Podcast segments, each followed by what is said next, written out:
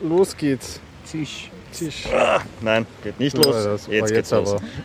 Na dann, Prost. Tastatur. äh, ja, willkommen zum Biertaucher Podcast, Folge 102. Wir haben den so und so vielten April, Äh, welcher war denn heute? 29. Hm. 21. April. April nähert sich dem Ende zu. Genau, ähm, mit dem Gregor. Mods? Und ein Florian. Estens, da sind sind wir schon komplett da irgendwie. Basti hat sich heute äh, entschuldigt und ich werde, aber ah ja, ein, was man nicht vergessen darf, ach, einmal da war es nicht dabei, vergesse ich schon alles. Vukonik, ähm, genau, mit freundlicher Unterstützung von vukonik.com, der Internetagentur aus Graz. Ja, und danke Jörg, ja, weil er hat unser, unser Sponsoring verlängert. Das heißt, Prost. wir werden noch, noch fröhlich weiter podcasten. Also hätten wir auch so, aber naja. Ein bisschen mehr Spaß. Aber so mit mehr Bier. Ja, genau. Also danke, Jörg.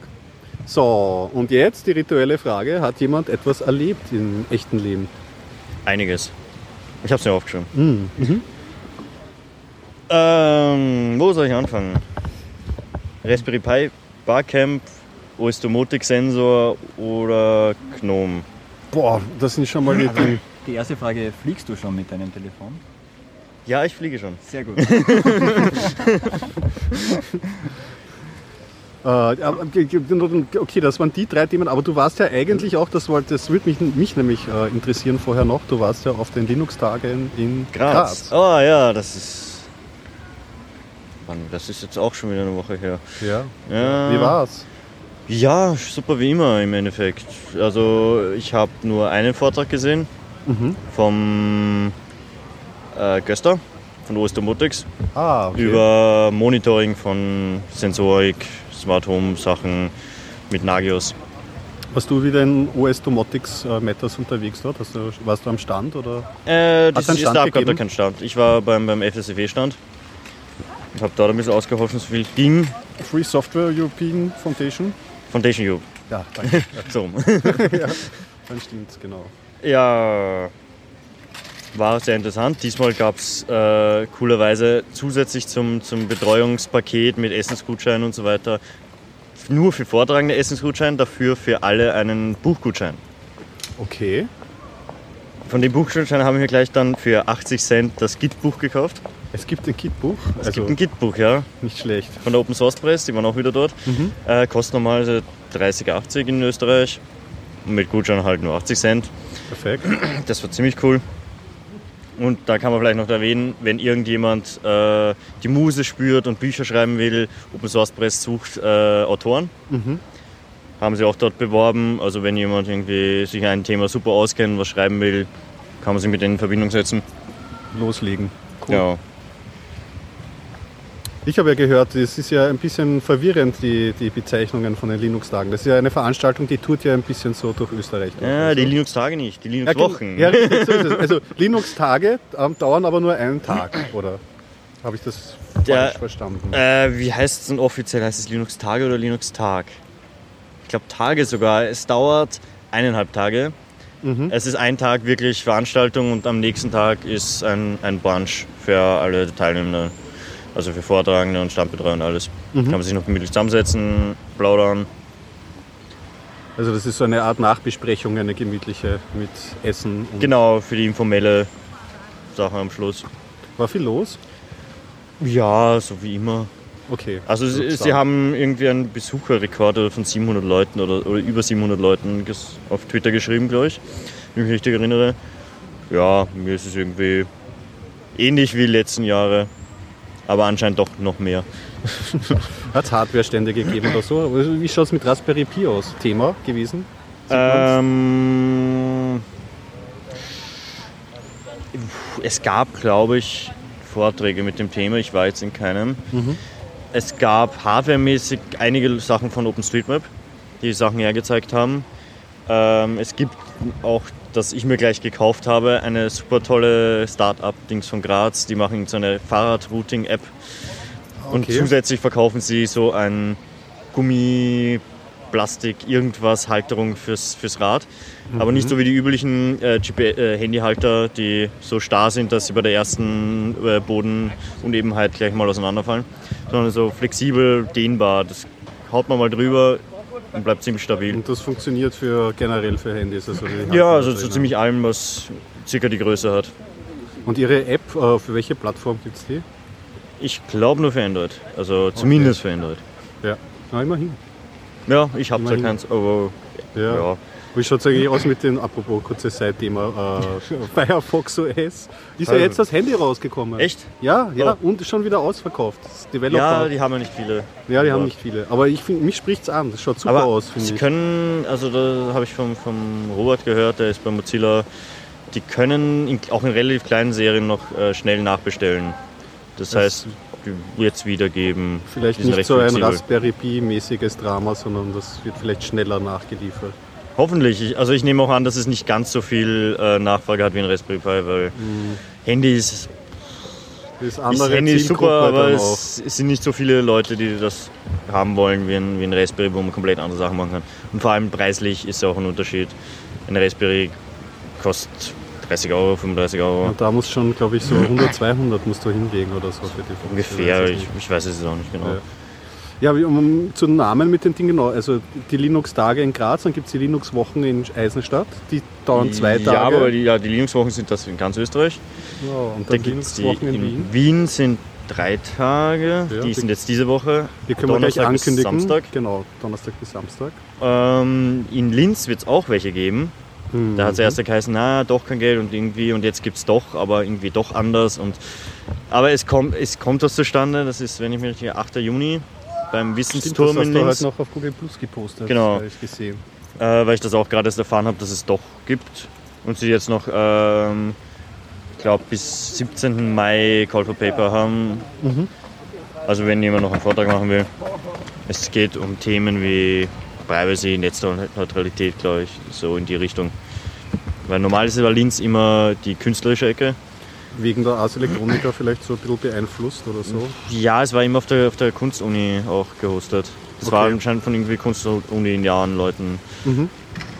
Jetzt ist das anscheinend mehr so äh, Netzpolitik dieses Jahr. Ja, auch kein untrennendes Thema eigentlich. Ja. Du, äh, apropos Vortrag, das kann man ja vielleicht noch ankündigen. Du wirst vortragen jetzt. Ja, ich wurde gefragt, weil es anscheinend niemanden gab, der einen Raspberry Pi Vortrag machen wollte. Werde ich am Freitag bei den Linux-Wochen einen 20 Minuten Vor- Kurzvortrag für Raspberry Pi Anwendungsgebiete und ja, normale Fallstricke für Raspberry Pi Anfänger reden. Ja, da gibt es eh einiges zu erzählen. Ja, es sind ein paar Sachen. Ich habe es wieder gemerkt, auch am, am Barcamp äh, das Wochenende, Freitag, Samstag war ja das OCG Barcamp, auch zu Raspberry Pi. Mhm. Äh, dass wieder einige Leute dabei waren, die zum Beispiel gemeint haben, ja, irgendwas stimmt mit dem Raspberry Pi nicht und irgendwas ist hin und es plötzlich stützt ab, friest. Das habe ich schon öfter gehört, aber es liegt, bis jetzt lag es immer nur an der Stromversorgung. Die Leute haben ein Handynetzteil, das hat 400 mAh, schließen das Raspberry an, es bootet, es funktioniert, irgendwann hm, schwarzer Screen. Ja, wie war denn das? Es wird nämlich, jetzt ist, die meisten werden, wie war das, mit 500 mAh ausgeliefert? Das waren unsere ersten Erfahrungen, äh, wo wir den Raspberry angesteckt haben und äh, mit einem älteren Handynetzteil. Mhm. Und äh, er hat äh, super toll funktioniert, bis wir an die USB-Schnittstelle einen stromfressenden, ein stromfressendes Gerät angesteckt haben. Sprich Ja, eine, eine USB-Festplatte, die eigentlich USB-powered sein sollte. Oh. Was natürlich für einen Raspberry, was ja dann, wenn man dann nachrecherchiert, Mhm. nicht unbedingt geeignet ist. Also Was was, besonders auch, äh, ich habe jetzt die aktuelle Zahl wieder rausgesucht, ein USB-Anschluss beim Raspberry liefert maximal 140 mA, Mhm. ein normaler äh, kann bis zu 500. Okay, also selbst Ja. da. Also man sollte da schon überlegen, was man dran Besonders bei anschließt. Y-Kabel-Festplatten, die normalerweise zwei Anschlüsse haben, dass sie bis zu einem Ampere ziehen können. Das, ja Das wird beim Raspberry Pi nicht, weil der hat selbst nicht so viel. Nein, es wird vorgeschlagen auf jeden Fall auch, ich glaube selber von Ihnen, dass, dass du, wenn du ein Gerät ansteckst, dass das doch bitte eigen mit Strom versorgt wird. Genau, ein Power-Tab dazwischen und dann sollte keine Probleme haben. Ja. Oder und für das Tastatur Netzteil ist auch kein großes Problem. latscht man den nächsten Elektromarkt oder bestellt sich's und man kriegt diese Dinger schon, die sind nicht so teuer. Wir haben, glaube ich, ja, teuer, naja, 5 bis 10 Euro teilweise kriegst du es ja, auch, wenn man es bestellt. Also beim herkömmlichen Schweinemarkt um die Ecke kriegst du das um 25 bis 30 Euro. Uh, das ist aber Wucher. Naja, da lässt dich dann halt auf die dreckige Handyszene ein. Das sind halt die HTC Ja.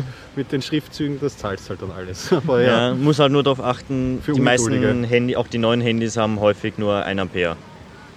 ah, zu Funkt hoch sind, dann. na, na, das ist wurscht. Also Ampere, was er liefert, liefert er, das ist egal. Das, Stimmt, das darf höher sein. Genau. Ja, sicher, es Das, das kommt- war das, genau. Es richtig, ist ja das hast Ohmsche Gesetz. Es kommt ja nur darauf an, äh, wie hoch der Widerstand vom Gerät selbst ist und wie viel Spannung. Mhm. Und so viel Strom fließt dann halt. Und wenn der Strom nicht fließen kann, ist es schlecht. Und wenn mehr fließen kann, ist es wurscht.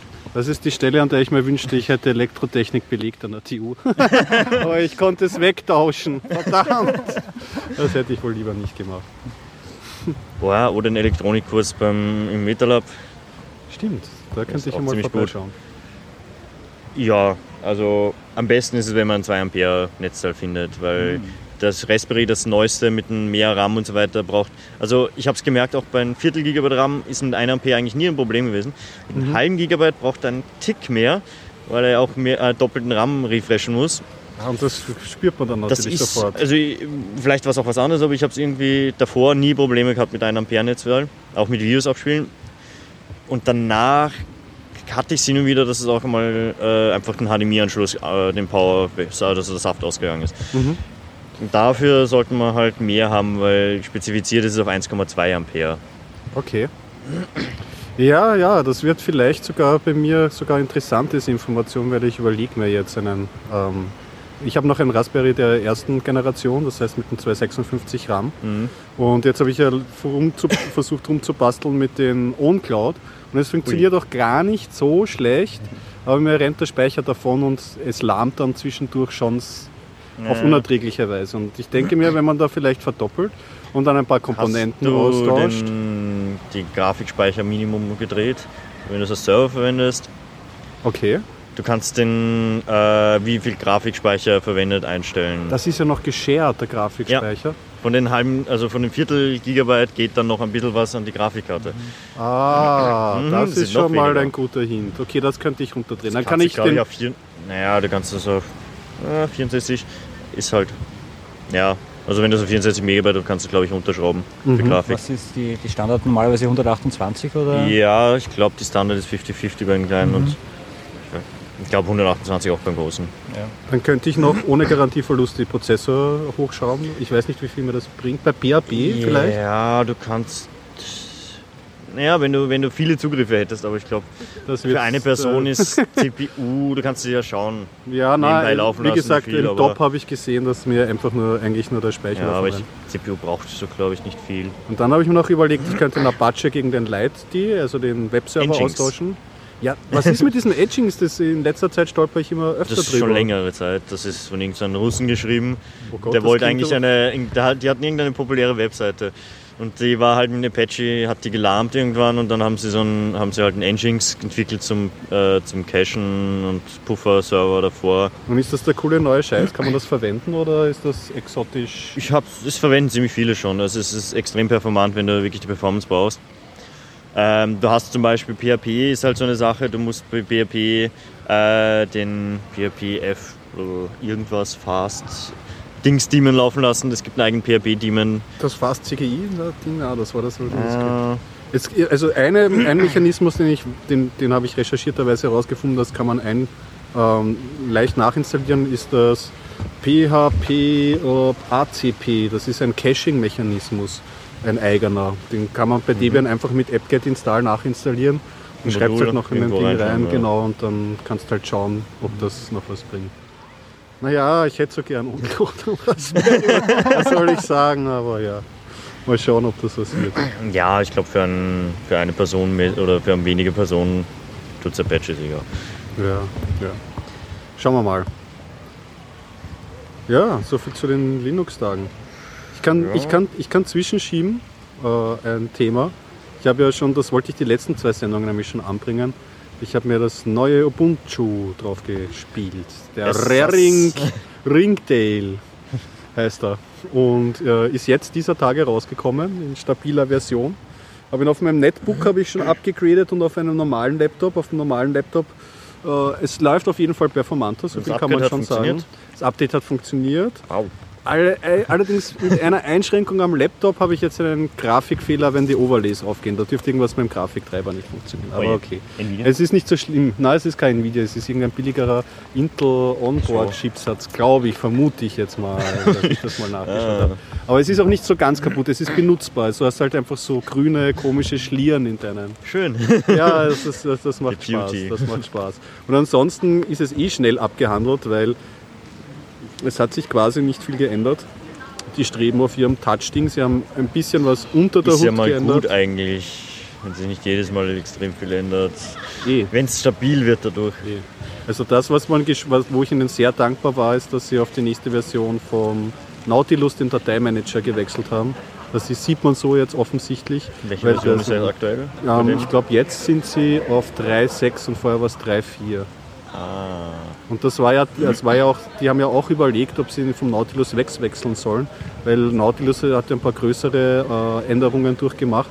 Da haben sie die Two-Pane-Sicht, irgendwie diese Doppellisting-Ansicht weggenommen. Und dann haben gleich die Leute irgendwie seit Projekt von Mint oder keine Ahnung, irgendwelche Leute haben dann begonnen wegzuforken, gleich den ah, Nautilus. Mint. Ja, ja, die Cinnamon und alle möglichen. Die Ja, ja, die haben sich da davor drauf gestürzt und Canonical hat es auch überlegt und Gott sei Dank nicht gemacht. Und einfach der Benefit dafür ist, es geht jetzt tausendmal schneller, wenn du einen großen Ordner hast mit vielen Filmen oder mit vielen äh, Fotos, dass die, dass die Sachen, die Voranzeigen, werden schnell gerendert und es geht einfach viel flüssiger. Also generell auch am Netbook spürt es uns total, es ist schneller. Ansonsten, ich benutze auch fast nichts. Also also die Linsen zum Suchen benutze ich fast nicht. Also ich habe jetzt kein groß. Oh ja, das, der Runterfahrdialog, den haben sie jetzt auf geisteskranke Clownsgröße hochgeklont und auch Overlay gemacht. Das kannst du jetzt schöner runterfahren. Aber Oh, ja, Ja. immerhin. also auf dem Webstandard haben sie geschrieben, es ist schön, dass es jetzt performanter läuft. Es läuft jetzt so, wie man sich eigentlich vor fünf Releases schon gewünscht hätte mit der Unity. Und das ist genau der Punkt, aber der letzte Release, weil jetzt wollen sie Unity neu programmieren von Scratch. also ist so das Gerücht, das im Webstandard gestanden. Und es ist keine ja. LTS-Version, die aktuelle. Nein, es ist keine LTS. Das ist natürlich blöd. Also mal schauen, mal sehen. Es ist nicht aufregend. Man kann schon das Update fahren, wenn man keine Angst hat für Gra vor Grafikfehlern und so, aber es ist eigentlich ein Schnach-Release. So kann man es kurz zusammenfassen. Ich bin froh, dass ich meinen Eltern LTS verpasst habe. Die, die laufen damit sehr zufrieden und schon längere Zeit. Ja, ich habe momentan LTS-Probleme mit unseren Servern. Uh, ja, auf Wir Server ist es haben, auch. ja, es gibt das, aber im Endeffekt bin ich drauf gekommen, ich habe jetzt noch keinen Use Case gefunden, wo, wo Ubuntu Server eigentlich wirklich funktioniert. Wir, haben's für, wir haben alle Sachen, also Mail-Server, Web-Server, Print-Server, whatever, Mhm. aber irgendwie so wirklich schön läuft nichts davon. Also vor allem in der 10.04er funktionieren manche Sachen und der, Z- dann Upgrade auf der 12.04 hat irgendwas nicht mehr funktioniert und beim anderen ist es umgekehrt. Das ist nicht gut, ja. Aber, das Ja. ist, aber du hast neuere Pakete als bei Debian. Das ist vielleicht Ja, das schon, aber es ist halt so eine Sache. Unser Caps macht in 12.04 extreme Probleme. Ah ja, das ist natürlich höllisch. Die HP-Lib konnte ich ganz rauskicken, weil sie nur noch äh, Fehler geworfen hat. Also Drucken war ein Problem nach dem... Ja, ich muss die ganzen Drucker neu einstellen, es haut noch immer nicht gescheit hin und es sind jetzt im Grunde halt alles nur noch PostgrePCL-Drucker, aber es ist trotzdem ein, ein ziemlicher Krampf, wenn du ein Upgrade fährst und dann kommst du, schaut aus, wie wenn es funktioniert hat und irgendwann kommst du drauf, es funktioniert eh alles bis auf diesen einen Drucker, weil dort war der Third-Party-Treiber von Bada installiert und der haut jetzt nicht mehr hin, den gibt es zwar jetzt offiziell schon im, im Repo, der ist schon dabei, aber die Konfiguration war dadurch zerschossen, weil jetzt ein anderer Treiber plötzlich da ist. Und das war nicht so schön. Ja, vielleicht hat Debian doch recht mit seinen sechs Jahren Release-Zyklen für Server oder so. Ich meine, Ja, weil wir hatten vor Debian so das Problem ist, dass sie die, die Release-Züge nicht so äh, lang mehr sind bei Debian. nicht, aber ich meine, wie lange ist Wheezy? Also Wheezy ist Also das jetzt, hat- was jetzt rauskommt. Ja, das Problem ist, wir haben auf das letzte, wir hatten auf Squeeze. Lenny mal vorher abgegradet. Das Problem ist, dass Lenny nicht so lange gehalten hat. Okay. Also das waren Also sind selbst die Release-Zyklen für Debian eigentlich ja, schon zu kurz. wenn, wenn der, der Support nach drei, vier Jahren oder so, ich glaube es waren drei Jahre oder so circa, und dann ist der Release schon, ist, ist vom, von Len- Lenny irgendwie schon der, der Support ausgelaufen, wir haben keine Updates mehr gekriegt. Das war, Das war Da, da, da habe ich auch gelitten, wie der Lenny aufgehört hat. Ja. Ja. Da habe ich ja damals ähm, die Enslo 2, wenn du die vielleicht kennst, das ist eine kleine NAS-Station von, von Linksys, die hat man mit alternativer Firmware flashen können. Oh. Linksys oder Ähm, Cisco? Cisco. Äh, Linksys war Linksys. das. Ja, Cisco. Es ist Linksys. Ja, ist das ja. ja, Ja. im Prinzip das mittlerweile Haben Sie mal draufgeschrieben, es war nicht gebrandet. eine ist- Marke, die wahrscheinlich angeblich Cisco sterben lassen will, ne? Oder schon sterben hat lassen. Weil es die Linksys die Billiglinie oder. Ja, aber da, da, da, da greife ich jetzt ins Unbekannte, wenn ich So. davon weiterreden Aber würde. von Routern und so weiter ist ja, dafür aber ist TP-Link ja- gerade im Kommen eher. fördert Mhm. das kritische Die, Denken. die haben OpenWRT-Router und alles. Das ist Aber wie gesagt, da, da war ich dann sehr traurig, wo ich das Ding dann upgraden habe müssen auf, auf, den, auf den nächsten Release, was nicht so funktioniert hat. ja, irgendwas, irgendwas geht immer schief. Vor allem mit 32 MB RAM funktionieren die, die automatischen Skripte nachher nicht mehr so, so toll. Und Ja. Damn. Deswegen kann man so froh sein, dass es ein gestoßen. Raspberry Pi gibt, zumindest Ja, auf das dieser war Embedded. ein, ein, ein, ein, eine heilsame Investition. Ja, definitiv. Ja, more als NAS würde ich ihn nicht unbedingt verwenden. Wobei, ich verwende ihn teilweise als das, aber er hat halt nur USB und. Naja, ich meine, Wir haben das Zeit. ja, Also es reicht zum Streamen, wenn man nicht Sachen hochladen will. ja, definitiv. Ja, so viel zu meinen Ubuntu-Erfahrungen, die noch nicht so lang wären, aber ja, ein bisschen schneller läuft es und ansonsten, naja, tut sie nicht viel. Ja. Das wird sie auch nicht. Ich meine, die werden sie jetzt mal auf ihre Touch-Devices stürzen und dann. Hast du das Touch schon angeschaut? Was Na, jetzt irgendwie veröffentlicht Nur halt haben? diese Videos halt. irgendwie. Ach so, ich ich könnte mir die Videos drau angeschaut. draufklatschen. Auf dem Nexus S wird es ja. Oh, Das ist einer der wenigen, wo es schon Builds gibt irgendwie. Aber aber da funktioniert wieder, wieder nichts. Oh, ja, ja, ja, ja, kann noch nicht, gell? Nein, nein. da warte ich doch lieber nochmal. Ja, wenn wir Betrieb, Betriebssystem sind, kann ich da GNOME 3.8 wieder, Ja, wieder mal erwähnen. Jetzt ist es ja Lieber in Arch schon offiziell drinnen. okay, also alles, alle Pakete am neuesten Stand. Genau, alles 3.8.1, äh, was halt offiziell von GNOME existiert. Es gibt ein paar Pakete, sind glaube ich nur 3.6, weil, sie, weil die halt die noch nicht weit fertig entwickelt haben und ich weiß nicht was.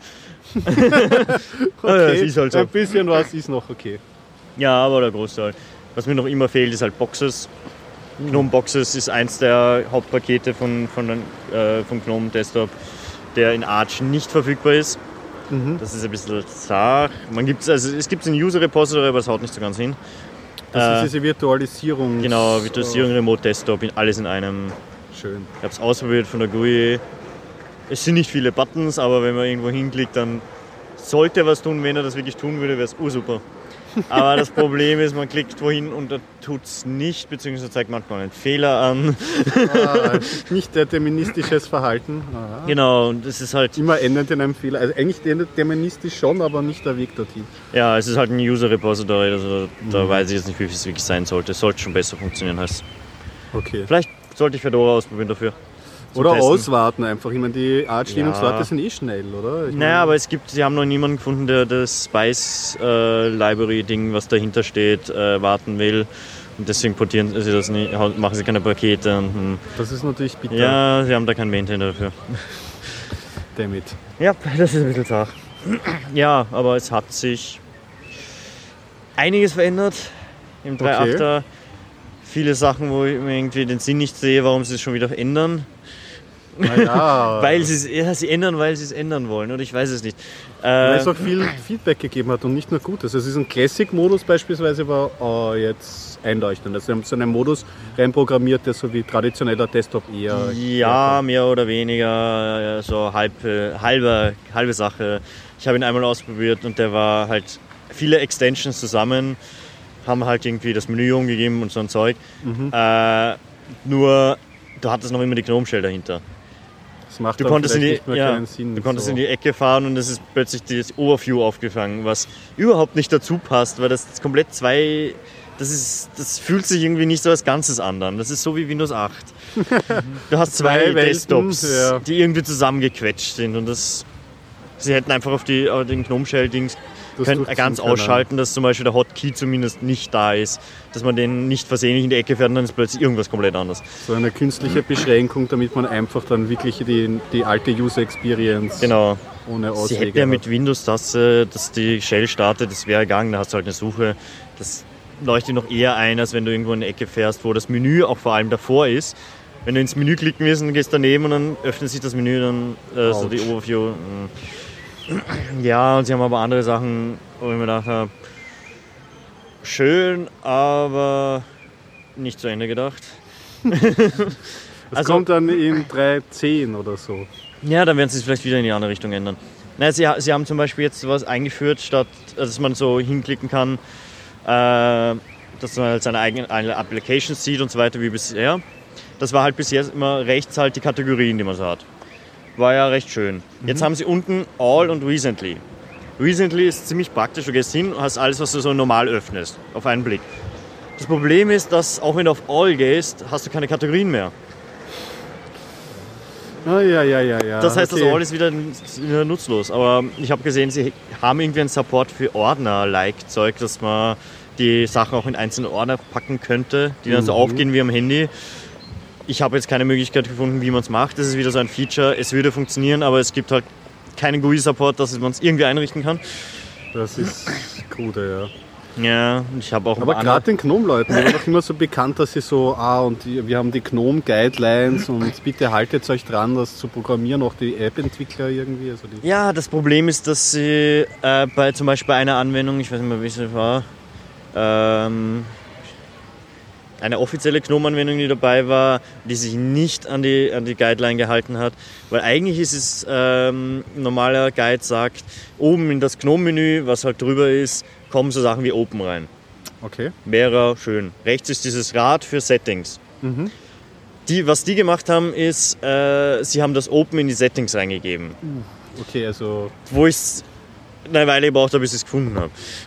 und was so direkt den Regeln widerspricht, wie sie Ja, aufgestellt haben. Okay. also, und das ist eine offizielle Gnome-App, okay, das ist ärgerlich. Das war ein bisschen blöd. Und es waren so Sachen, die zwar auf Touchscreen super funktionieren sollten, so wie Gnome Context haben sie jetzt wieder so weit äh, zusammengeschustert, dass es irgendwie das tut, was es soll. Das war in der 3.6er nicht so. Was ist das Gnome-Kontext? Ähm, das soll eigentlich eine zentrale Kontaktverwaltung sein. Dahinter gibt es dieses LibFox, glaube ich, war es. Das, ähm, ähm, glaube ich, Free Desktop sogar ist. Das heißt, diese Library im Hintergrund sollte dann KDE auch verwenden. Und man kann halt seine Kontakte zentral verwalten. Alle E-Mail-Adressen, alle, also alle möglichen so Sachen wie Geburtstag, E-Mail-Adresse, Chat-Kontakte, alles zusammengefasst in einen Account. Ähm, dann sollte auch zum Beispiel Empathy greift genau auf das zu. Ah, Das heißt, so Meta-Kontakte gehen nur über Kontext. Man installiert Kontext und mergt äh, einen Kontakt zusammen, der ist dann im Empathy auch alles zusammen. Nicht schlecht. Von der Theorie her ist es super. ja, das klingt herrlich. Es muss nur gescheit funktionieren. Okay. Und da waren halt so Sachen wie, was mache ich, wenn ich zwei merchen will? Wir haben gedacht, ich klicke eins an, drücke Steuerung, klicke das andere an und dann werde ich irgendwie rechts gemerch. Ja, hätte ich jetzt auch mal so gemacht. Geht nicht.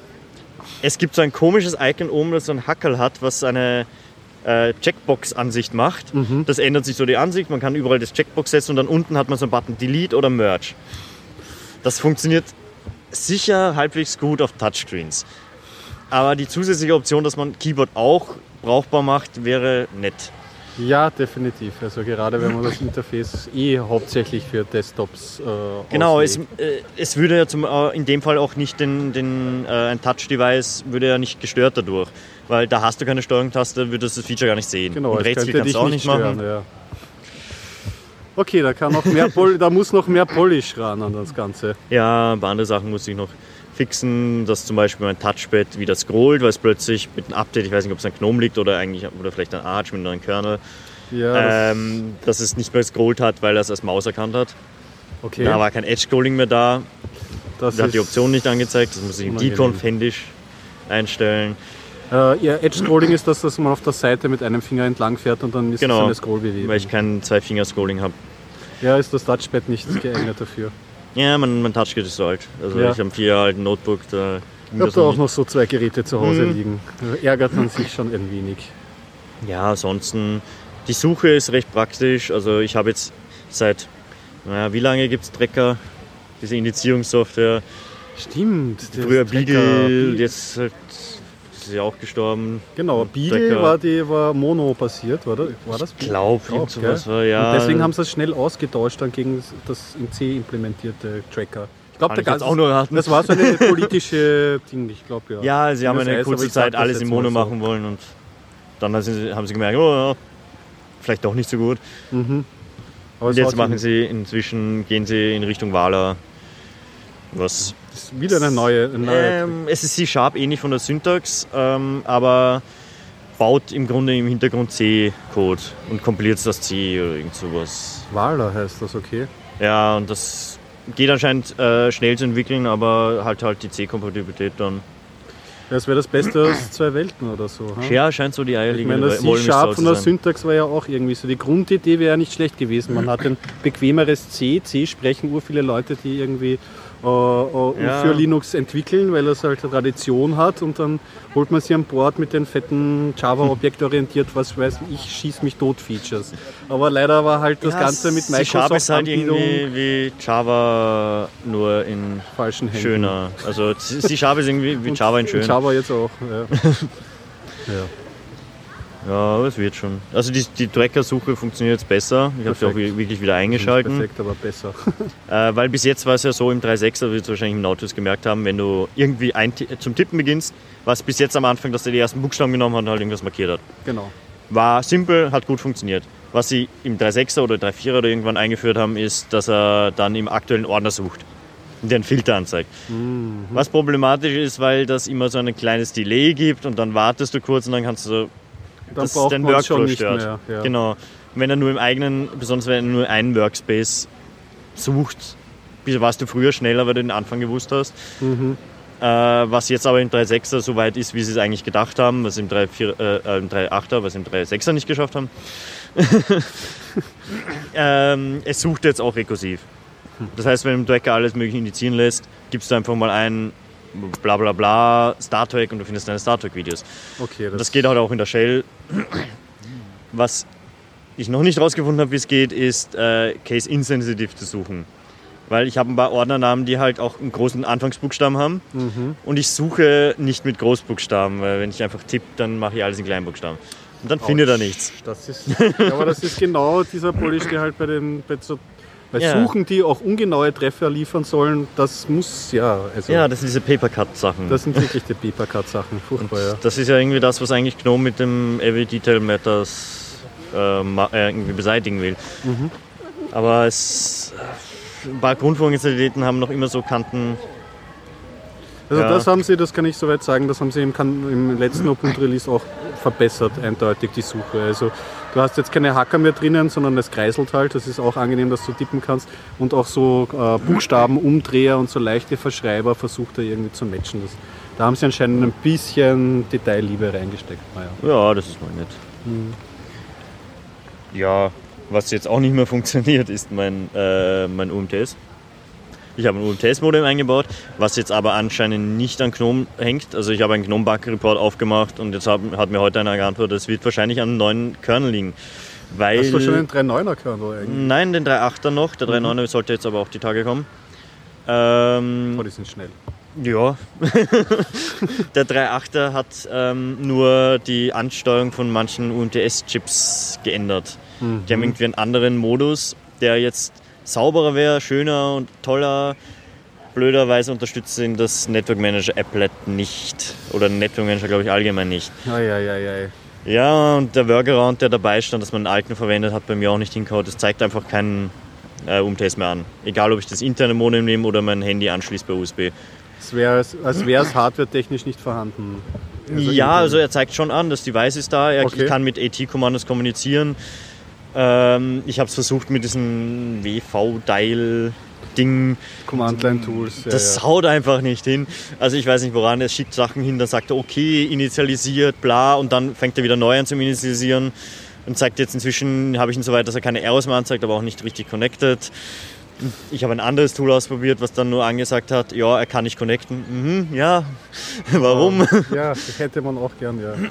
Die Configs rausfinden für drei war ja auch anstrengend, was jetzt Ja. wo wie reingehört zum Konfigurieren. Das will ich eigentlich nicht mehr machen heutzutage. Das ist es ja. Ja, ich will einfach nur, was bis jetzt mit, mit, mit der letzten Version funktioniert hat. Ich klicke einfach hin, ich will jetzt Internet.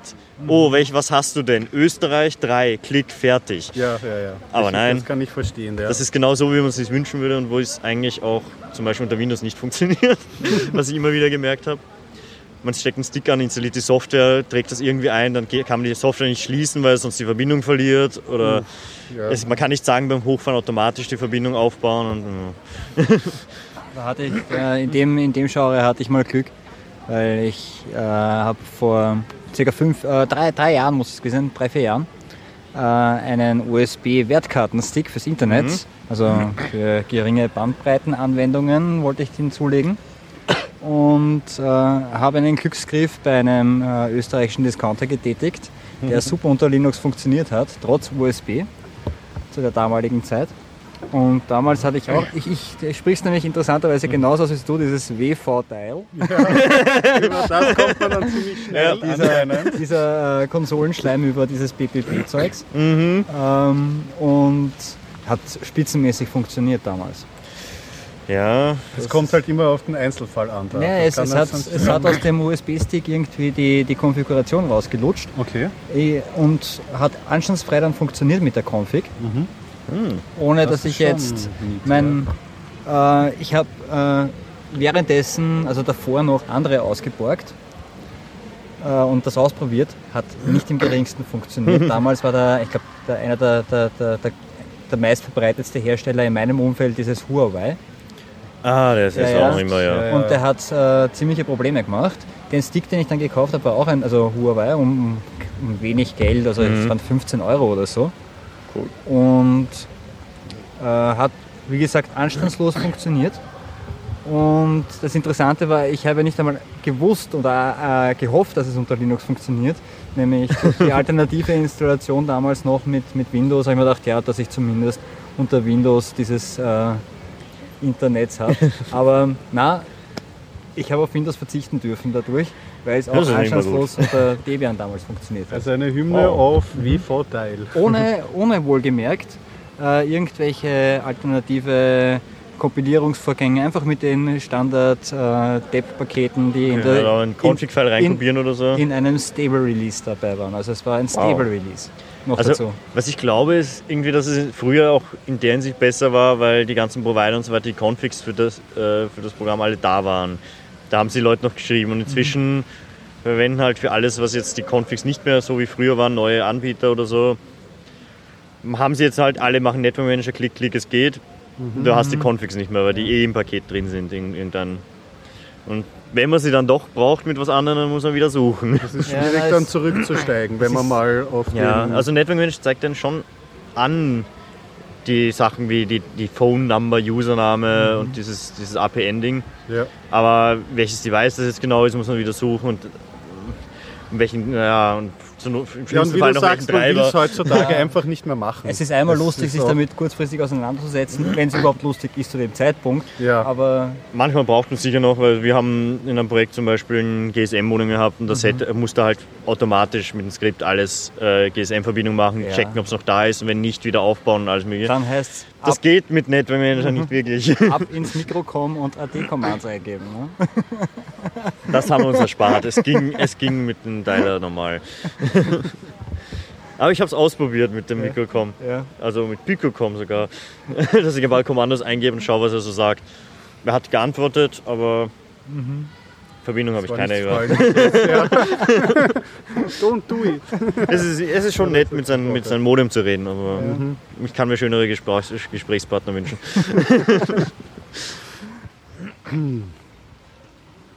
Ja, äh, Gelästert. ja, naja, genau, richtig. Mm, Netzpolitik wollte ich noch kurz reinbringen, aber nur ganz, ganz kurz, weil ich habe den ganze letzte Woche Podcasts drüber gehört. Unsere äh, deutschen Kollegen, Drostekom? ja genau, Hast du gespendet? kämpfen gerade noch nicht, noch nicht. Ich habe Äh, schon ein Gigabyte gespendet. Wirklich, oder? Ja. Ich habe jetzt auch gesehen, die, äh, die Mobile Max, äh, der Tim Pritlove und so, die haben irgendwie am Ende der letzten Mobile Max Folge einen Song noch irgendwie rausgebracht, den ein Hörer zusammengestellt hat, über dieses Thema. Und den verkaufen sie jetzt auf iTunes und Google Play äh, Music und äh, die, die Spenden gehen direkt an die digitale Gesellschaft, die sich ja da auch dieses Netz, diese Netzpolitik.org Betreiber. Also Ähm, ja, um es kurz zu erklären, die Deutsche Telekom hat äh, Pläne vorgelegt, indem sie bestehende äh, Verträge umstellen möchte von einer Flatrate auf ähm, ein Datenvolumen von 50, äh, 75 Gigabyte, glaube ich. Ja, ich glaube, es ist abhängig von der Geschwindigkeit, aber so ein normaler DSL-Anschluss hat 75. Genau. Und wenn man dieses Datenvolumen aufgebraucht hat, dann wird man gedrosselt auf eine 300 irgendwas Kilobit. ja, 300 64 oder irgendwas so, ja. komplett lächerliches. In Und da ist jetzt großer Sauerland. Aufschrei. Also Twitter voller Shitstorm und es gab schon einen offenen Brief von einem FDP-Politiker an den Chef der Telekom. Der Rösler, der oder? nicht so, genau, der Ja. Rösler. Und es gab schon einen, eine Antwort vom Telekom-Chef daraus, ähm, die ist dialektisch sehr ähm, richtig, äh, also nicht richtig. Oh, oh Gott, oh Gott, was habe ich gesagt? Ich muss selber Wasch zurückweiten. Ja, aus. wirklich, ja, das geht so nicht weiter. Äh, den ich sehr interessant fand, insofern, ähm, dialektisch nämlich interessant, weil er gemeint hat, man darf nämlich die, äh, den Begriff der Netzwerk, äh, der Netzneutralität, das ist ja was rundherum diskutiert wird, ähm, nicht missbrauchen für diese Debatte, weil wir priorisieren keine Pakete, sondern wir stellen halt nur dieses Kontingent zur Verfügung und das fällt nicht in Diskussion, ähm, dass man diesen äh, instrumentalisiert, diesen äh, Begriff. Was insofern nicht stimmt, das habe ich beim Mobile Max, das fand ich ein sehr passendes Argument. Also so Services, die die Telekom selber anbietet, zum Mhm, Teil, Internet, zum äh, Beispiel ähm, IPTV. genau IPTV, wird nicht in dieses Datenvolumen eingerechnet, was natürlich jetzt dann in weiterer Folge einen großen Wettbewerbsnachteil für Anbieter, alternative Anbieter wie, weiß nicht, Lovefilm oder keine Ahnung, was in Deutschland alles gibt, ähm, darstellt. Ja. Und deswegen ist es sehr wohl ein Angriff auf die Netzwerke. Ja, und für alle, die also irgendwie ein tolles, modernes, hippes Backup in der Cloud haben, Ja, richtig. die haben dann auch ein Problem. Ja, schauen durch die Finger. Und es kommen halt so blöde Argumente wie, ja, jetzt mittler, ähm, drei, die, die, die obersten 3% der Heavy-User machen 30% des Netzwerkverkehrs auf und wir äh, 97% der User werden es nicht spüren, dass wir dieses Datenlimit einspüren, ähm, ähm, einführen. Was aber insofern nicht stimmt, weil das ja auch der jetzige Traffic ist und wenn Sie das, Sie haben vor in sechs Jahren das ähm, aktiv zu schalten, naja, mit dem Streaming von Super HD Schieß mich tot Filmen wird das da auch mehr, mehr Netzaufkommen äh, stattfinden. Ja. Ja, sobald es in. Das ist halt die Frage, ob es in den nächsten Jahren wirklich brauchbare Streaming-Plattformen gibt, aber es wird hoffentlich. Es ist ja noch immer schwierig, aktuell brauchbare legale Streaming-Sachen zu finden. Das auf jeden Fall, ja. Ja, aber abgesehen... Oder so Sachen wie Steam. Ja, ja. Wenn irgendwie, ja, irgendwelche Leute, die halt gerne umeinander zocken, die laden sich dann vielleicht irgendwie jeden Tag eine neue Demo runter und hin wieder ein neues Spiel. Und ein Spiel hat dann 10 Gigabyte und die Demo hat ein paar Gigabyte und dann pff, ist in, ist- haben sie in einer Woche die 75 Gigabyte auch schon zusammen. ja, es das ist ist- problematisch. Ja, und das sind jetzt nicht die, das sind nicht unbedingt nicht nur die, die bösen File-Sharer, die es betrifft dann, sondern es gibt diese Sachen ja auch in legal. Mhm. Und das nicht so knappe und immer mehr vor allem. Ja, das, langsam wird es ja mal. Wir sind uns da einig, aber wird der Shitstorm irgendwas bewirken? Das ist halt die Frage, die sich mir stellt. Werden die zurückrudern, die Telekom? Das Es ist die Frage, ob es äh, nur die Te Leute- Telekom bleibt oder ob andere Provider das auch mitmachen, ist ja eher die Frage. Wenn es nur die Telekom bleibt, ist es ihr Problem. Also dann werden sie vielleicht ein paar Kunden verlieren. Wenn sie sich viele- aufraffen können, zu wechseln, die Kunden. Das ist halt Ja, also so die, die es brauchen, werden sicher wechseln, aber die, die einen neuen Vertrag wollen, überlegen sich dann nochmal, weil Mhm. sie wissen ja nicht, ob sie nicht vielleicht ein Streaming oder, oder man kriegt dasselbe Geld woanders halt unbeschränkt und dort halt irgendeine Beschränkung. Ja, die Future Zone hat so ein bisschen rumgefragt und natürlich alle österreichischen Provider, die sie da gefragt haben, können sich zurzeit nicht vorstellen. Aber eh klar, nach dem, was jetzt abgeht äh, bei der Telekom Deutschland, dann ist es klar, dass sie sich nicht dazu bekennen werden jetzt. Ja, es ist, Aber wobei ich glaube in Österreich gibt es noch sogar Anbieter mit Fair Use vereinzelt. Fair Use, was ist es auch so ein schwammiger Begriff, oder? Ja, ist es ist so ungefähr so viel davon verbrauchen und vielleicht auch mehr, wenn aber nicht so nett und wenn da auf Dauer. äh, das? Dann wird gedrosselt, ah, genau, Ja, und aber, dann aber das wird nicht so exekutiert oder so. Es ist noch so eine ja, wenn man's- Kavaliersdelikt-Geschichte oder Genau, so. es ist ein Soft-Limit. Wenn man längere Zeit drüber ist, kann es sein, dass sie einmal nachfragen oder. Ja, es wäre halt der wahnsinnige Rückschritt. Ich meine, wir haben, wir haben gestartet mit Verträgen irgendwie teilweise äh, bei uns wo man für jedes äh, zusätzliche Megabyte dann gezahlt hat. Ja, ich kann mich erinnern, unser erster DSL, Ja, wo wir. Internet gekriegt haben, DSL, ein Mbit mit 5 Gigabyte, glaube ich. Fair Use, irgendwas. Und das war noch relativ gut. Mhm. Wenn man sich jetzt bedenkt, 4 Giga, äh, 5 Gigabyte, was macht man damit? Ja, nix, gar nichts. Ich Aber hatte auch YouTube noch so ein klicken. An- Angebot. Ich kann mich nämlich erinnern, da hatte ich ganz frisch bei den Eltern installiert, ähm, irgendein Post DSL, irgend, keine Ahnung, was für ein Paket das war. Und zeitgleich ist rausgekommen die qualitative Reality-Show äh, Taxi Orange. Die ich als, oh ja, frag mich nicht. die, ich, die ich als Living the Future äh, äh, äh, neuer äh, Netzhabender zu Hause schauen wollte. Ja, und da sind die Megabyte hingepurzelt, so schnell Das konnte man gar nicht Stream? schauen. Das gab es damals als Stream, ja. Das konnte Wow, man das ist aber schon lang her. 24-7 konnte man das schauen. Und da konnte man auch zuschauen, wie die, das Datenvolumen in sich zusammengeschrumpelt Big ist. Brother auch gehabt schon vorher? Ich denke schon, du, wenn der kleine Bruder Taxi Orange das gehabt hat, dann Äh, eh. ist- Es ist, Ich, glaube ich, habe mich nicht mit solchen Sachen beschäftigt. ja, ja, ich, ich glaube, es ist dann in den Hintergrund getreten, weil man nach den ersten drei Tagen dieses Format zu schauen, wenn die Kameras nicht, äh, wenn keine Regie dahinter ist und so, einfach noch mal langweiliger war als die Reality-Show im Fernsehen. Waren da. Mikrofone dabei oder nur Webcam, dass man halt schaut, Nein, nein, dass das war schon, sitzen? da konnte man äh, das Rascheln hören und das, Ah. Die Magenta sich unterhalten mit irgendjemandem. Da kann man den Leuten im, Fer äh, im Fernsehen zuschauen, wie sie vom Fernseher hocken und fernschauen oder Ja, das, gefühltermaßen war es so. wenn die Webcam richtige Einstellung hat, heißt das, dass du mitschauen konntest, was die schauen?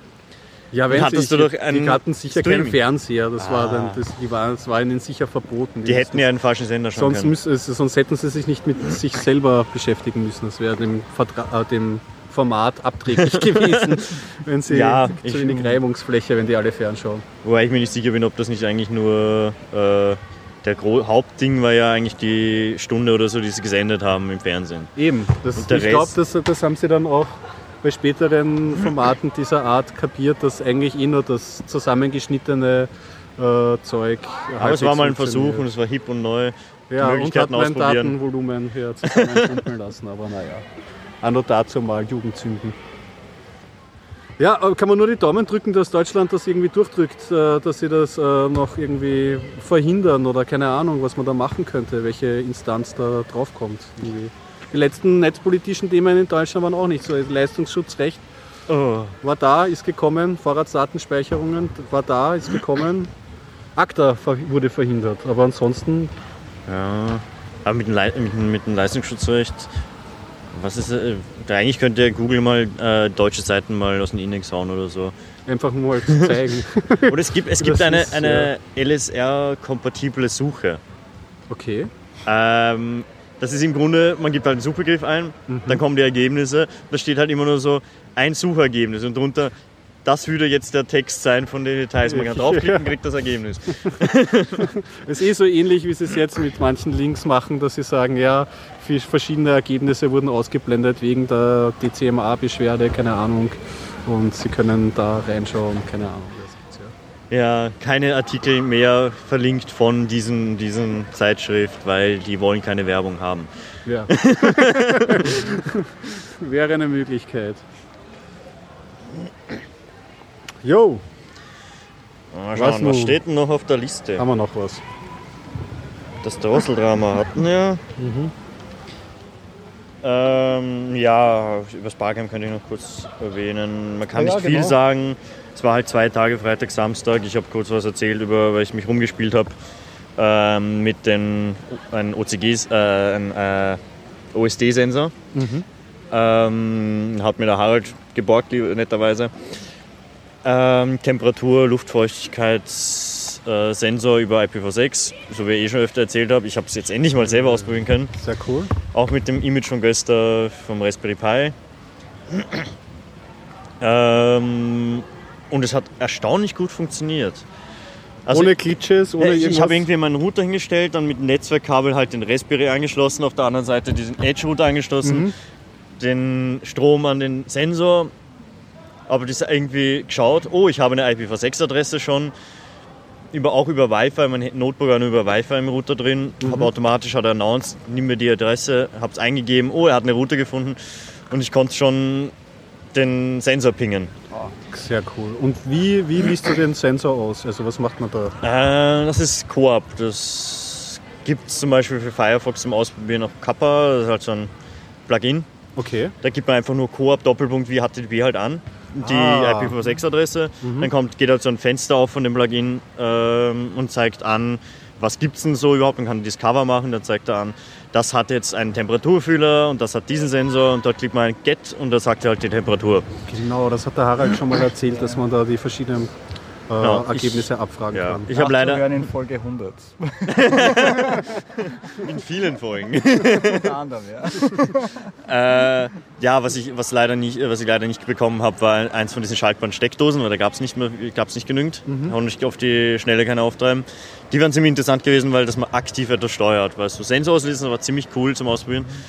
Aber zum Herzeigen irgendwie, man klickt irgendwo hin und dann geht irgendwo das Licht an. Oder, ähm, und er sagt einem nachher, wie viel Watt hat denn dieses Licht. Das ist nämlich noch Das hat mehr besonders Show-Effekt. Nice, ja. Das Weil-. Ich habe am Samstag kurz dann halt äh, ein paar Minuten darüber erzählt, wie das ungefähr funktioniert, dass man halt seine Temperatur sehen kann, seinen Grundriss hat, wo was ist. Und das Ganze halt äh, funktionieren würde, ein Raspberry Pi, ein USB-Dongle und man ist im Und Netz. Fertig ist die Laube. Genau. Das Sehr ist cool. Mit ah, den vielleicht ganzen. in weiterer Folge vielleicht, irgendwie vielleicht noch ein, ein, ein Modul für Django, wo das dann alles hübsch grafisch aufbereitet wird, der das schon irgendwie so anzeigt. So Naja, es oder- gibt. Ähm, ja, an, du musst zumindest bei OpenHub oder Clinkern X noch selber einstellen, denn, was das ist und wie es geht und bla. Mhm. Das heißt, es ist noch ein bisschen Handarbeit. Okay. muss wirklich ein XML anpassen und dort die Adresse eintragen und wie, man, wie es zugreifen soll. Es geht zwar recht leicht, aber es ist natürlich nicht end-user-freundlich bis jetzt. Ja. Aber was ich gehört habe, sind schon einige Pläne, das deutlich zu vereinfachen. Dass man wirklich irgendwie ein, nur eine Webseite, ein Webinterface dann hat und sieht, ja, das für Sensoren gibt es, das hat das und ein paar Symbole vielleicht zum Beispiel und dann zieht man sich das zusammen, was wie wann. Und dann macht er Magic und wenn die Temperatur sinkt, dann dreht er die Heizung auf, wenn, die, wenn das Fenster nicht offen ist, so auf die Art. Ja, Das ist das intelligente Wohnen, wo man dann hin möchte dann in weiterer Folge. Also es ist eine Kommandozentrale, man kann sehen. Ah, ich könnte endlich einmal den, den, die Steckdose vielleicht abschalten von meinem Bügeleisen, ohne zurückgehen zu müssen und das immer nachzusehen, ob das Ja. äh, echt ausgesteckt ist oder, Oder so. dass man so Warnings einstellen kann, dass er, wenn man losgeht, halt irgendwie sagen kann, ja und dort und dort und der Steckdose sollte eigentlich kein starker Verbraucher sein, aber da ist noch ziemlich viel, dass er irgendwie so schon Warnings anzeigen kann. genau, Das wäre ziemlich cool. Und ja, es gab jetzt auch in der CT Oh über. Smart Home. Hallo. Servus. Hello, Horst. Guten Abend. Willkommen im Podcast. Ein spätes Tisch. Okay. Also, Hello, servus, Horst. servus, servus. Ja, und die aktuelle CT hat auch zum Thema Smart Home einige Systeme von Homematic, irgendwas.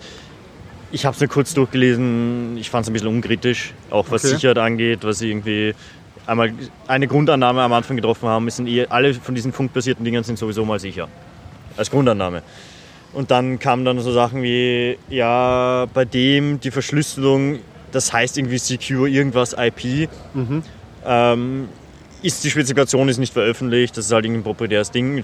Sie werden es irgendwann vielleicht veröffentlichen, aber es ist es wird einmal als sicher angenommen, obwohl er nicht so mal weiß, was es ist. Das ist Ja. oder so Sachen wie GSM und DECT ist auch mal sicher. wie wir wissen. Ja, und sie haben auch Verschlüsselung mal unter Anführungszeichen verwendet, äh, weil eins von den Systemen nicht verschlüsselt, sondern nur authentifiziert, was ja normal ausreichen würde. Aber ja, CT lässt manchmal nach. Ja, es ist auch schwierig dann bei den Themen. Prost. Prost. Prost.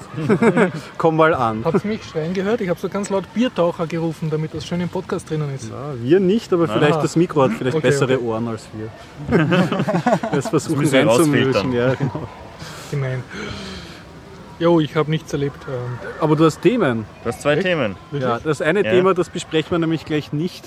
Oh ja, nein, das Wenn nein, nein, nein, nein, nicht. nein, nein, nein, nein, das, das, haben wir die letzten zwei Folgen schon erwähnt. Man kann es jetzt so. nochmal erwähnen. Es geht darum eine Petition für die Artenvielfalt von Global 2000. ach so, ja, ja. Genau, das haben Wo wir sich dein nämlich schon. Verdacht erhärtet hat, dass das teils Richtig. fake ist.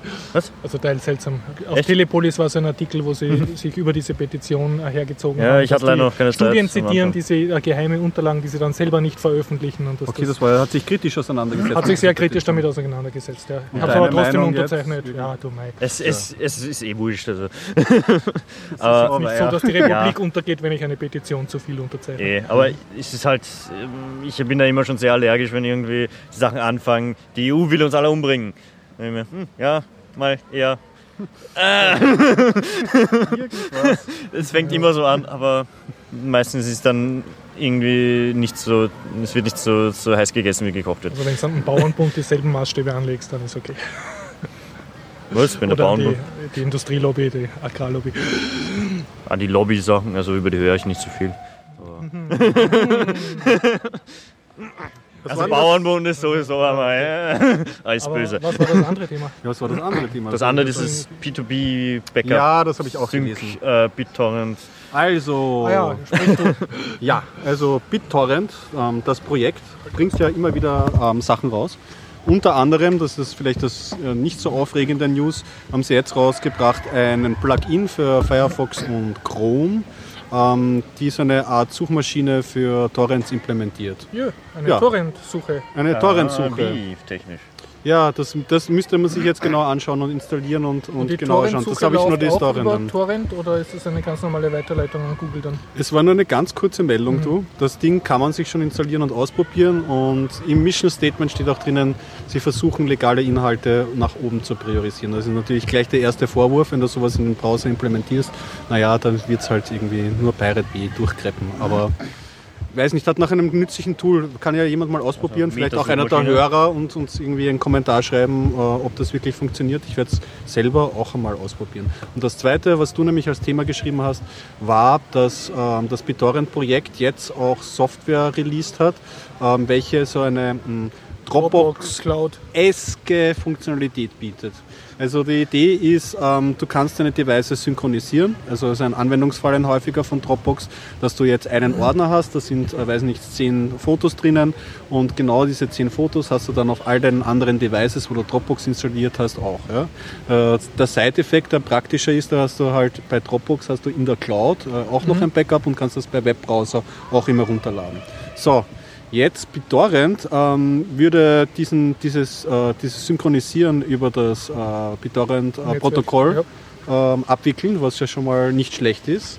Ähm, das andere, es ist sehr verschlüsselt. Drittens, die Cloud existiert in, als Mitspieler nicht. Also die Geräte würden sich direkt miteinander synchronisieren, Okay, also ohne es gibt einen keine Web Firma, die das dann plötzlich zudrehen kann. Genau, richtig. Okay, das heißt, du musst aber zumindest zwei bist- Geräte online haben zum Ja. Synken. Richtig. Oder du denkst nicht, dra- ja, du musst das immer Ja, also gleichzeitig. muss eh Ansonsten, immer sein, sonst aber geht's ja genau. Du kannst noch immer irgendwie einen, so einen Pseudozentralen dann. dann hast du wieder. Ja, dann wenn du hast- einen Raspberry dann hast Pi du irgendwo hast als, Ba- als, als Sync-Station, der halt Du dazwischen könntest, synkt. ja, genau, du könntest einen Raspberry Pi immer online halten, dort Mhm. das auch installieren und dann hast du so eine, dann hast du eins zu eins eine Ja, Dropbox. aber ansonsten zu Hause mit dem Computer aufdrehen, das Handy ist im Wi-Fi, sie synken sich im Hintergrund automatisch. Oder das Ja. Notebook und der andere Rechner. Ich meine, was mir nicht ganz klar ist, wenn du es jetzt nur für dich nutzt, ist der Zweck von BitTorrent nicht so groß, oder? Weil an und für sich hast du ja bei BitTorrent so die Grundidee, du hast so kleine Chunks an Daten von deinen ganzen Files und kannst sie wild hin und her tauschen. Das heißt, wenn viele Peers vorhanden sind, dann ist das eine möglichst Ja. effiziente Art Also, runterzuladen. wenn du, nur- naja, Wenn wenn, du nur zwei Rechner hast, naja, wenn du selbst mehrere Geräte hast, wo dieselben Daten sein sollen. Das heißt, du hast drei, also es wird sich dann schon auszahlen, du hast drei Rechner, also ein, ein Tablet, ein Smartphone und einen Computer dann, und du synchronisierst das über dieses Netzwerk, dann könnten die schon schön BitTorrent-mäßig Ja, wobei Effekte es wird sich auch eigentlich schon auszahlen, wenn du zwei hast, ist es, äh, weil es komplett, also weil es viel flexibler ist, falls du mal ein drittes Gerät dazu hast oder ein Gerät austauschen willst, hängst du es an, stellst dann halt mal dann deine Daten ein und das synkt sich untereinander und kannst ein Gerät dann wieder vom Netz nehmen oder so. Ja, Das, ist, das skaliert wahrscheinlich relativ gut. ja gut. Ich habe ich hab nicht herausgefunden auf der Webseite jetzt genau, welche Lizenz äh, Sie Ja, haben. das wollte ich auch noch fragen. Ja, das ist, ist nämlich keine unwesentliche Frage. Ähm, Ich habe dann in den Foren Diskussionen dazu gefunden, welche Lizenz Sie verwenden sollen. Ich habe so rausgelesen aus drei Sätzen, ja, es wird eine freie Lizenz sein. Vielleicht haben Sie jetzt auch mittlerweile schon eine oder ich war einfach nur zu blöd, den richtigen Eintrag zu finden auf der Webseite. Schauen wir mal. Aber generell ist es ja mal nicht schlecht, dass, dass die sich da auch was überlegen dazu. Ja, haben Sie nicht den Windows GUI Client ähm, äh, irgendwann geschlossen? Der war anfangs frei. Irgendwann habe ich mal was gehört. Das Protokoll ist frei, aber Sie haben irgendwie einen Client nachher, den eh fast niemand verwendet, geschlossen Die versuchen immer wieder was irgendwie. Ich meine, sie sollen es, können es ja eh ruhig monetarisieren. Mit Schließen von Source Code halt bitte nicht. Naja, Aber- also Ihre GUI können Sie im Grunde eh machen, was Sie wollen. Wenn das Protokoll frei ist, gibt es genügend andere Clients. ja, Es ver auch. verwendet eh niemand an Ihren Client.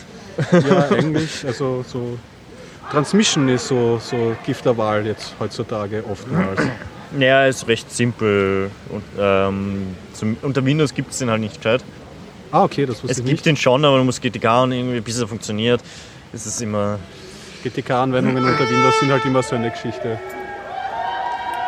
Wir entschuldigen uns für die Störgeräusche. Jetzt hast du wieder eins. Das ist ein richtiger Ja. Klassiker. Das ist mal abgegangen. Das Einzige, was mir beim Garib abgegangen ist. Dass ich über Störgeräusche nicht genörgelt habe. Ja. Ich habe immer über seine Musik genörgelt. das stimmt, ja. hast du eigentlich Über recht. Gäste. Einmal hast du uns extra also geschimpft, da wären wir einmal im schönen Hauptraum und okay, aber das Ja. ist nicht. Und hier gibt es keinen Falafel. Jo, Das stimmt. ähm, jo. Ich habe zwei Mini-Mikrothemen, Ja, wenn dann ihr wollt.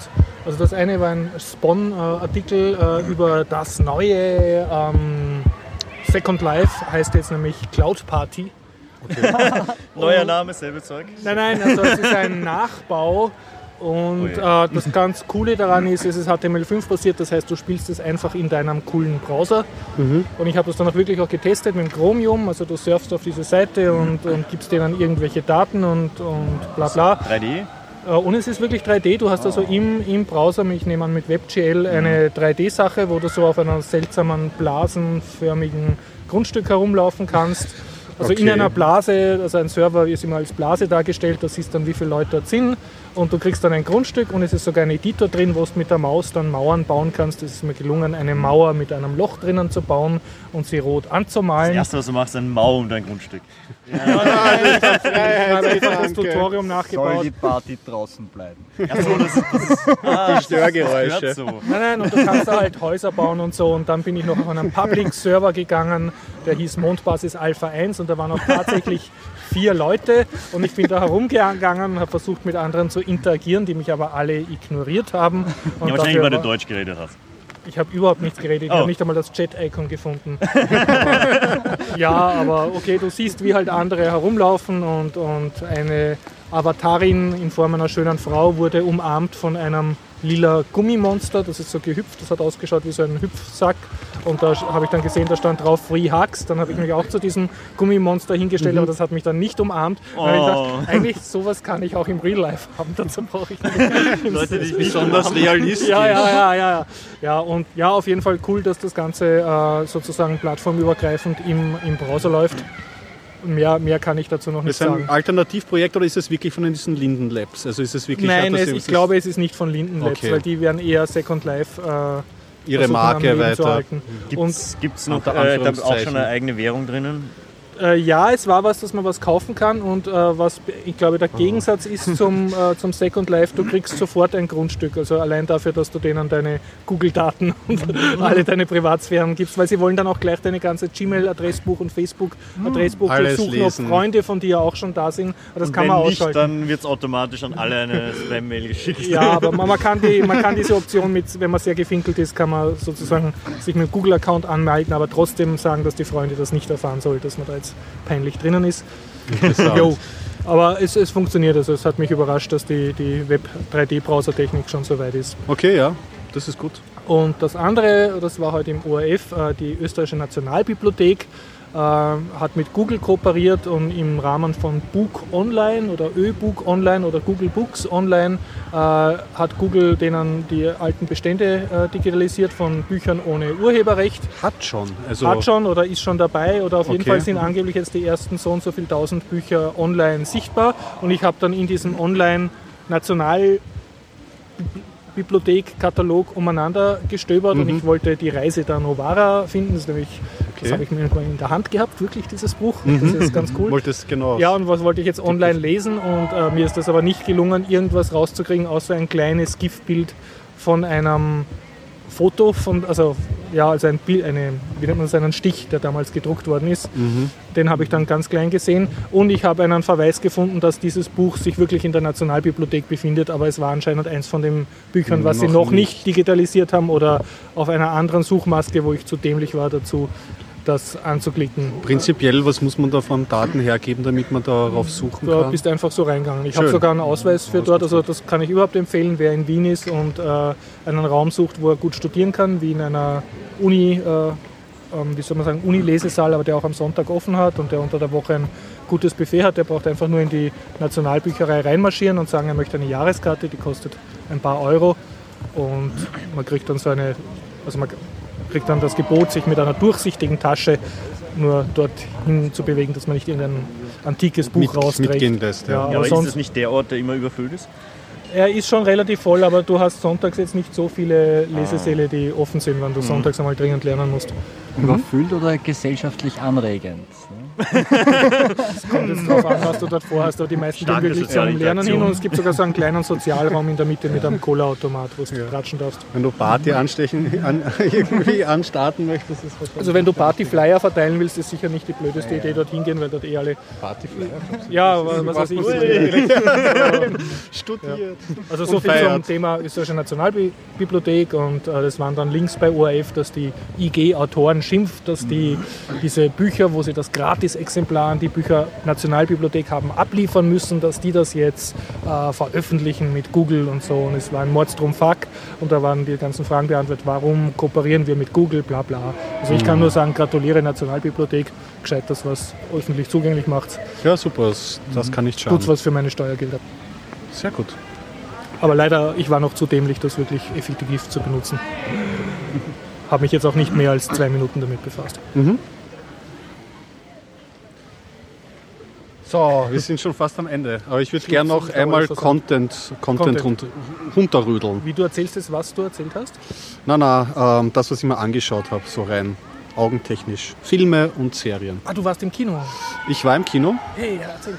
Ähm, ich habe mir angeschaut Oblivion, der neueste Film, Science Hm. Tom Fiction Cruise. mit Tom Cruise, Cruise. ja. Cruise, ja. Und wie viel versteckte Scientology-Symbole hast du entdeckt? Wahrscheinlich einige.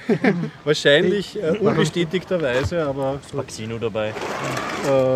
äh, ja, naja, es war äh, nicht ohne fast körperliche Schmerzen. Also ich Du bin ja einer. öfter ins Kino, um, um dort Schmerzen zu erleiden. Ja, ich probiere es halt dann immer wieder und bin dann auch froh gemutes. Ich meine, gerade bei Science-Fiction-Genre heutzutage, ich Mhm. ja, versuche es dann immer wieder, was, die, was die große Filmindustrie daraus macht und so. Und Oblivion äh, war das erste Drittel Blockbu unter dem Blockbuster ist ähm, Ästhetik, ja. was schaubar, hübsch auf, aufgeschlüsselt. Also ein Und popcorn Dann, wo sie versucht haben, Handlung reinzubringen, es war jeder Schritt war, ist in die Hose gegangen. Also Handlung haben sie es nicht. ich versuche ja auch nicht so andere Leute das Kinoerlebnis zu beeinflussen und wenn mir etwas nicht gefällt, nicht allzu viel zu stöhnen und irgendwie meinen Unmut kundzutun.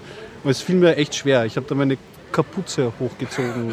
Hoffentlich am nächsten noch Mal, dass ich da es, es ging Ich, ich war ja anwesend auch, ich habe den Film auch gesehen, gemeinsam mit Gregor. Und der Name ist Programm. Oblivion. Oblivion, ja. Das hat nichts mit dem gleichartigen Computerspiel zu tun. Das kann ich nicht beurteilen. Nein, hat, das- hat, das hat nichts mit dem gleichartigen, also gleichnamigen Computerspiel zu tun. Aber äh, er verursacht Schmerzen. Ja. Okay. Also ihr seid zu zweit ins Kino gegangen. Wir, waren, wir waren zu dritt. Also zu das- dritt sogar. Das Wahnsinn. war eine kurzfristige Entscheidung, haben wir uns zusammengerufen, haben uns gedacht, na, jetzt schauen wir uns einen, einen Blockbuster an. Und äh, es, es es, es ist sich nicht Also ausgegangen. das Leben ja. außerhalb des Computerbildschirms wird sehr überbewertet, sehe ich das richtig? Naja, äh, Auf der Kinoleinwand zumindest. Auf der Kinoleinwand. Manchmal. Äh, manchmal, ja. Also, Ich meine, Tom Cruise, man hätte es schon ahnen können. Ich meine, der Tom Cruise ist ja Künstler. also eine Und war kleine er Empfehlung. wenigstens da der Bösewicht, der abgewatscht wird? Wie, wie Nein, nein, man, man kann eine kurze Ja. äh, Empfehlung. Wer Tom Cruise liebt, soll sich diesen Film anschauen. Okay. Dem ist eh schon alles egal. Ja, vielleicht man kann das Grundsetting erzählen. Das ist irgendwie so, man sieht Tom Cruise mit seiner Lebensgefährtin auf einem äh, so einer Villa mitten in, im Himmel. Die schwebt so vor sich hin mit sehr schönen Swimmingpool und so. Und die Erde ist zerstört schon vor Jahren und sie müssen halt noch runter äh, Drohnen reparieren, die die letzten Überlebenden des Angriffs äh, eliminieren sollen. Und dann entwickelt sich eine Handlung, die versucht, aus verschiedenen Science-Fiction-Genres alles zusammenzuklauben, aber auf eine Weise, wo man selbst in den 80er Jahren sich schwer getan hätte, so zu, zu erzählen. Da hat man einiges mehr verkraftet. Ja. Mehr gibt es darüber nicht zu sagen, man muss es eigentlich abschließen. Das Also äh, eindeutige Biertaucher Warnung. Genau, genau, genau. Das zweite, was ich äh, äh, gesehen habe, das sind zwei Serien ähm, aus dem Genre Horror. Ja. Es ist ja dieses Ist schon Dieser- wieder die Zombie Night? Oder? Diesen Donnerstag bis Samstag, wenn ich mich richtig erinnere, ist ein, ein kleiner Aufhüpfer der, der, der, des Slash-Film-Festivals. Nämlich äh, Slashing Europe nennt sich das und da zeigen sie so einige, eine Horrorserie und dann auch noch ein, ein paar Horrorfilme, aber es dauert echt nur drei Tage und so nur wenige Filme. Aber im Zuge, also nicht im Zuge dessen, aber im Vorfeld habe ich mir ähm, zufälligerweise auch mich ähm, dem TV-Serien-Genre der, der Horrorserie äh, zugewandt.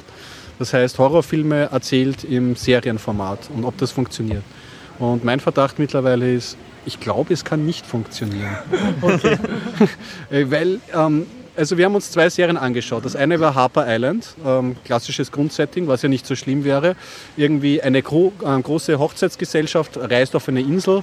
Ähm, die sind, glaube ich, ein paar sind dort aufgewachsen. Wurscht, eine Typin äh, wollte dort, äh, musste sich schon sehr überwinden, dorthin mitzufahren mit der Hochzeitsgesellschaft, Gesellschaft, weil ihre Eltern oder ihre Mutter wurde schon von einem Serienkiller dort mal ermordet. Und alle kommen hin und ähm, schon auf der Yacht sieht man schon unten an der Schiffsschraube schon so den ersten, äh, das erste Opfer angebracht, noch Sauerstoff versorgt und dann wird er in die Schiffsschraube reingedreht und es kündigt sich alles ganz schlimm an und so. Ich habe es nicht über die erste Folge geschafft. Wie ich mittlerweile erfahren habe, ähm, wurde es auch nach der ersten Staffel abgesetzt. Also ich glaube, es, da kann man sich einig sein, dass es äh, nicht weiter produziert wurde und dass man sich das auch nicht wirklich anschauen muss. Das zweite ist äh, American Horror, ähm, äh, Horror Story heißt die, Okay. heißt die Serie. Das Konzept staffelweise eine abgeschlossene Geschichte zu erzählen, was schon mal nicht schlecht ist, weil dann kann man nicht den Lost-Fehler begehen, dass man einen Plot aufbaut und dann äh, nichts mehr erklären kann. Und äh, auch klassische Geschichte, eine Familie zieht in ein Haus und da ist schon ganz viel äh, Schlimmes passiert, Morde und kreuz und quer. Und äh, das macht es schon mehr Spaß anzuschauen. Ich werde die erste Staffel auf jeden Fall noch fertig schauen. Es hat mich amüsiert. Ob es gut ist, ich weiß es nicht. Ich glaube ich glaub nicht. Das Problem ist nämlich, wenn du einen Horrorfilm erzählst über einen Dreiviertelstunden, dann kannst du in- den Zuschauer in so eine Art, Art Albtraum reinführen. Dann musst du nicht alles erklären. Dann sind halt komische Sachen passieren, du musst das nicht ausführen. Wenn du das in einer Serie erzählst, dann bekommt jedes unheimliche Ding auf einmal eine Persönlichkeit und dann kann es sein, dass du so eine Art äh, 90 210 Beverly Hills für Geister hast und äh, sie ja schon alles durcherklärt ist irgendwie. Also das wird dann schwierig, weil wenn du alles, das ist halt immer das Spiel bei Horrorfilmen, so was du nicht erklärst, ist unheimlich. Ähm, und was du erklärst, das wird dann halt immer rationalisierbarer und weniger unheimlich. Und ja, der Unheimlichkeitsfaktor fällt weg. Es ist aber aus dem Grund schön anzuschauen oder amüsant anzuschauen, weil die halt aus dem Vollen schöpfen können, was in Horrorfilmen vorkommt. Du hast das unheimliche Kind, die unheimlichen Zwillinge mit den Ringelpullovern. Du hast alles, alle, ja, ich meine, alles, was du schon irgendwie aus Horrorfilmen Okay. ähm, als, als Thema kennst, siehst du halt dort. Sie müssen halt das ganze Feuerwerk abfeuern. Äh, und deswegen kann man sich das schon so metaebenemäßig oder zumindest in Gesellschaft macht es Spaß, das zu schauen. Also das geht. Ist zumindest kein, ist nicht so trashig wie Harper Es Island. ist kein Oblivion. es ist kein Oblivion. ja. Okay. Also Das du hast dich besser bei Horrorfilmen unterhalten als im Kino bei Oblivion. ja, auf jeden Fall, definitiv. Gut, aber wenn wir bei schlechten Serien sind. äh, ich habe jetzt die erste Staffel von Torchwood fertig geschaut. Ah, das war auch eine große Empfehlung von vielen Podcasts. Und? Äh, die erste Staffel nicht. Nicht, überhaupt nicht. Nein, also was sie gemacht, also was sie geschafft haben, ist es sehr, mehr, man könnte es mitreißen nennen oder es emotional ergreifend manchmal. Das haben sie ziemlich gut hingekriegt. Äh, von der Handlung her, wenn man es als ähm, äh, mit Doctor Who Sicht sieht, komplett falsch. also wenn man sich erwartet, dass dann äh, immer irgendwelche freaky, abstrusen Sachen sind, Ja. erste Staffel quasi nichts. Am Ende hin wird es Hoffnungsschimmer. Aber am Anfang, es gibt Serien, also es gibt eine Folge, wo im Grunde überhaupt nichts Alienmäßiges, Überirdisches, irgendwas vorkommt, sondern eigentlich nur äh, irgendeine kannibalische Gemeinde, die sie gegenseitig abschlachten oder die Leute abschlachten. Was jetzt Kannibalismus. schön grindig ist, aber gutes Thema. Ne? ja, aber nichts mit dem Genre eigentlich zu tun haben sollte, meiner Meinung nach. Ja, Wenn ist man- auch eine englische Produktion, glaube ich. Ja, ist auch BBC, ist auch von den Leuten, die äh, Dr. Who auch schreiben. Ja, und es also, kommen auch Charaktere, es gibt Überschneidungen. ja, also der, der Jacken, äh, Captain Jack Harton ist, ist genau derselbe, der auch in Dr. Who vorkommt. Man muss Und es dazu sagen, kommt dass der- du Doctor Who-Fan bist, oder? Ja. Und es Ja, kommt eben, jetzt, habe ich äh, die zwei Folgen von der zweiten. Staffel schon gesehen. In der dritten Folge kommt jetzt anscheinend die eine, äh, der eine Companion von, äh, vom Doktor vor. Ah, okay. Also da wird es langsam. Und es kommen auch Cybermen einmal vor und alles Mögliche. Also es sind teilweise dieselben. Die Äh, Restelverwertung von. ja, es, es ist halt so ein, ähm, wie nennt man es? Spin-off. Genau. äh, nur, ich habe auch von anderen schon gehört, die erste Staffel ist nichts, aber es soll die zweite besser werden. Und nachdem die letzte Folge von der ersten Staffel schon brauchbar war und die ersten Folgen auch gut angefangen haben, kann ich für Doctor Who-Fans, die nicht eine Woche auf die neue Folge warten wollen, schon empfehlen. Können schon Zumindest schauen. Kann man da ab der letzten. Folge von der, von der ersten Staffel oder gleich ab der zweiten Staffel. Weil davor wird es sehr zart, auch wenn es nur sechs Folgen sind für eine Staffel. Das Ich kann an Ist einer nicht schön. Stelle empfehlen, die Wiederholungstäter zu hören, nämlich die vorletzte Folge. Die haben das dann on Detail dann noch besprochen. Nicht alle Staffeln. Na, Ja, na, die, ich glaube, sie haben schon mehrere geschaut, aber sie haben darauf geschaut, dass irgendwie, glaube ich, nicht, nicht alles hemmungslos gespoilt wird. Okay. Gibt's, gibt's schon, wie viele Staffeln gibt es damit? Ähm, drei, glaube ich. Oder vier. Mindestens drei. Ist auf jeden Fall auch deswegen hörenswert, weil der Gaststar ist der Peppi aus dem Metalab. Schöne Grüße. Also Peppi ist bei den Wiederholungstätern. Äh, ähm, war er Gast, Aha, jetzt äh, bei wow. ein, zwei Folgen. Boah. Unser Baby. Na gut. Ich seufze. Jo, äh, Ja, Ich glaube, ich würde sagen, Haben wir wir's. haben die Folge hinreichend gefüllt. den Jörg habt ihr ordentlich über den Klegel gejuckt. Ja, auf jeden Fall haben wir uns auch noch groß bedankt. Können wir das nächste Mal vielleicht, wenn der Johnny auch anwesend ist, nochmal machen? Ja? Okay, ja. Ich habe auch sogar noch einen, ich kann auch am Ende vielleicht einen Spruch, der ist mir Bitte, spontan bitte, eingefallen. Spruch, ich kann nicht. ähm, wukonic.com, weil online muss nicht von Oh nein kommen. Hm, besser besser, besser wird es nicht mehr. Also dann, schön war's, äh, bis nächste Woche. Äh, obwohl, äh, apropos, vielleicht für mich nicht bis nächste Woche, ich bin nächste Woche nämlich in Berlin. Ah, bist du der Republika? Republika, ja, uh, ja. Dann wirst du ja berichten und Dann werde ich berichten ausführlich davon. Genau. machen wir einen Not-Podcast ohne dich. Alles klar. Ich werde ganz allein sein. okay, ja. Schön war's und tschüss. ciao. Baba.